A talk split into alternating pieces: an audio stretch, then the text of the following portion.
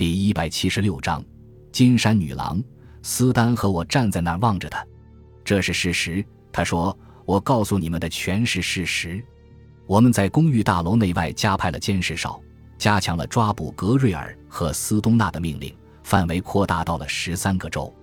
然后带格瑞尔太太到了警察局，从队部穿过。到后面审讯室去的路上，我在我的办公室桌前站了站，看看我来客留言簿上或凶杀案文件栏里有没有什么东西。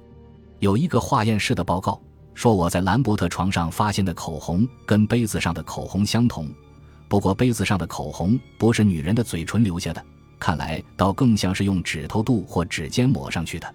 化验显示，兰伯特死亡时血液里的酒精浓度达到了零点五。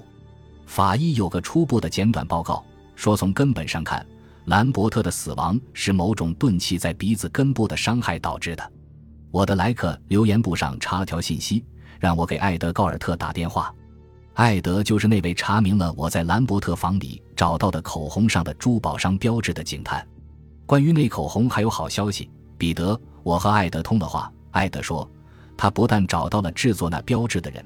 而且跟要求他制作标志的姑娘谈过话，口红是那姑娘一个朋友送她的，礼品证书上还有她的名字。这是艾德可就做错了，他有可能惊动了一个重大的嫌疑人，但我没有管他。你最终查出了什么吗？我问。啊，那姑娘的名字是琳达·科尔，住在本多顿。但是相信我，比她更漂亮的撒谎丫头你还没见过。最后，他承认了曾经去过科尔宾旅馆，甚至承认把自己的口红掉在了那里。但是他说他去那里是差不多一个月以前的事，以后就连那附近都没再去过。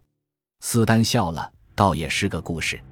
谢谢，艾德。我说我们得到那里去查查那故事。我挂了电话，坐了下来，用指尖敲了好一会儿桌子。总有个人撒了谎，肯定。但是我有一种感觉。撒谎的不是琳达·科尔。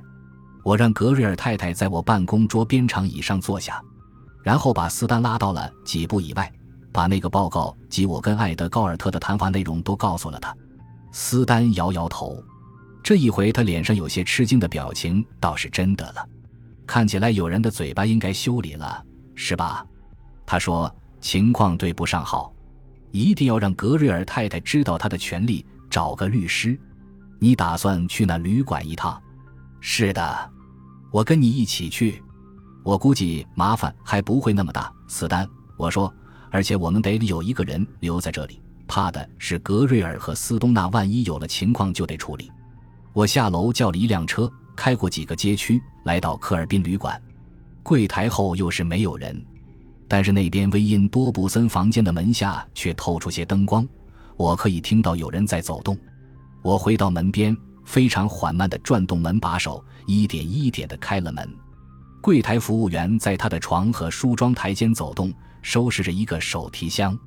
他已经穿戴整齐，打算上路，连帽子都戴好了。他行动迅速，好像有许多事要做，时间又来不及做似的。要离开我们了呀，多布森先生。我进的门来说，他转过身子面对着我，下巴一时耷拉了下来。但是他立即震惊了，这是什么意思？你为什么不敲门？现在咱们已是老朋友了。我说，我觉得自己应该是受欢迎的。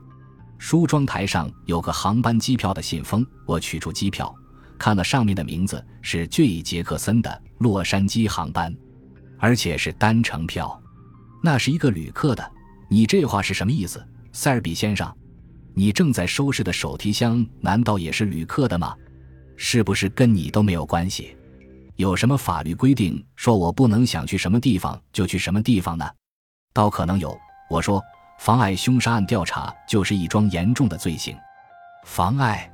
你怎么了？用什么方式妨碍了？你告诉我说，兰伯特下午三点五十分接到一个叫做罗基的人的电话，时间准确，你有把握？那又怎么样？根本就没有罗基这个人，多布森先生。兰伯特也没有打过电话，他原来是个酒鬼，现在完全不能容忍饮酒，但他在那个房里喝了大量的酒，死时血液里的酒精浓度达到了零点五。三点五十分时，他不但已经醉了，而且连话都说不清楚了。我停顿了一下，你为什么要撒谎？我没有。我还有，你放到兰伯特床上的那个口红，那是一个月以前掉在这里的。你把它放在桌子下的鞋盒里了。你叫我取药片的那个鞋盒，你认为那是药品店卖的那种花哨口红，事实上那是手工制作的豪华精品。现在我明白了。多布森插嘴：“你认为你可以诬陷我？因为还有一件事。”我说：“你在一个酒杯上抹了点口红，让我们以为兰伯特房间里还有一个人。那倒叫我糊涂了好一阵。”多布森先生，你为什么要这样做？我多布森开始回答，可他却突然闭紧了嘴，站在那里狠狠地瞪着我。我走到床边，把手提箱里上一层的衣服撂到了一边，那东西就在那里。没错。一个麂皮口袋，不比小孩子装玻璃球的口袋大。在我瞥见那口袋的同时，我感到多布森的枪顶住了我的背脊。我俩就这么站着，没有说话，没有动弹，一定足足站了十秒钟。然后到浴室去，多布森说：“老老实实的，慢慢的走。”为什么？我说：“到了那儿和就在这儿，枪子都能赶上的。慢慢走。”现在他说：“走。”塞尔比，我耸了耸肩，对着浴室的方向慢吞吞地跨出了一步，便突然扑倒下去，身体一落地又就地一滚，伸手取枪。多布森的第一枪没有打中，第二枪在我左臂二头肌上烧了一条槽。这时我的枪在手上激发了，我看见多布森的身子往后一震，是受到我的子弹打进他肚子的冲击了，简直就像看慢镜头电影。多布森的左臂几乎是一寸一寸的往下落，直到枪从他手上掉下。先是一只胳膊，接着是另一只胳膊捂在了肚子上。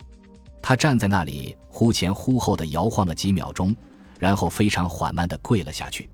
我把多布森的枪踢到床底下，再把自己的枪放回枪皮带，从手提箱里取出两件干净的贴身内衣。多布森只注意到他腹部弹孔里渗出的血。对别的都没了兴趣，我把一件贴身内衣铺在他的皮带下当垫子，又把一件内衣捆在我左臂子弹穿过的皮肤上。多布森只是目光呆滞地望着，然后我去到总机，叫来了救护车，枪声把几个客人带到了大堂，我没有理他们。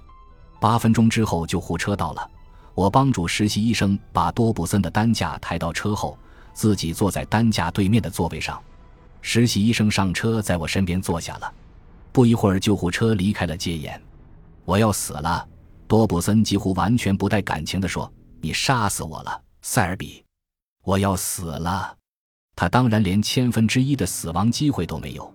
实习医生说：“但是我踢了他的踝骨一下，他便闭了嘴。”一个人相信自己快死了，即使还不会死，他说的每一件事都跟临终忏悔一样，具有充分的法律分量。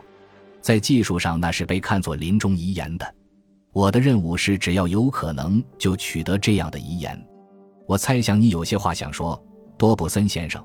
我说，现在也许正是说话的时候。他躺在那里，不眨眼地望着我。救护车开过了街区的较好部分，然后他的目光离开了我的目光，脑袋从一边缓慢的、悲痛的晃到了另一边。我不该学空手道的，他平静地说，几乎像是自语。我要是没有学，兰伯特就不会死，而我，我也不会在这里，马上就要死了。他的声音微弱而听天由命，但是稳定，带了点自嘲的口气。兰伯特挨了你一拳空手道吗？我温和地问。是那样死去的吗？是的。我一见有那么多钻石，马上就……他深深地吸了一口气，在肚子里憋了一会儿，一声哀叹吐了出来。我从他房门经过，那门半开着。我能看见他手上拿了酒瓶，坐在床上。我只以为又是酒鬼没关好门，便过去为他关上。这时我却见到了那些钻石，他把钻石摆在自己身边的床上。我等着，他没有再说下去。我说：“诱惑太强烈吗？”他点点头。我知道那是我所能有的唯一的发财机会。我的每一个小钱都来得费劲。我一辈子都在东摸西借。挣几个脏钱，我我不知道，我觉得我可以把钻石拿到手里，怎么会有人知道呢？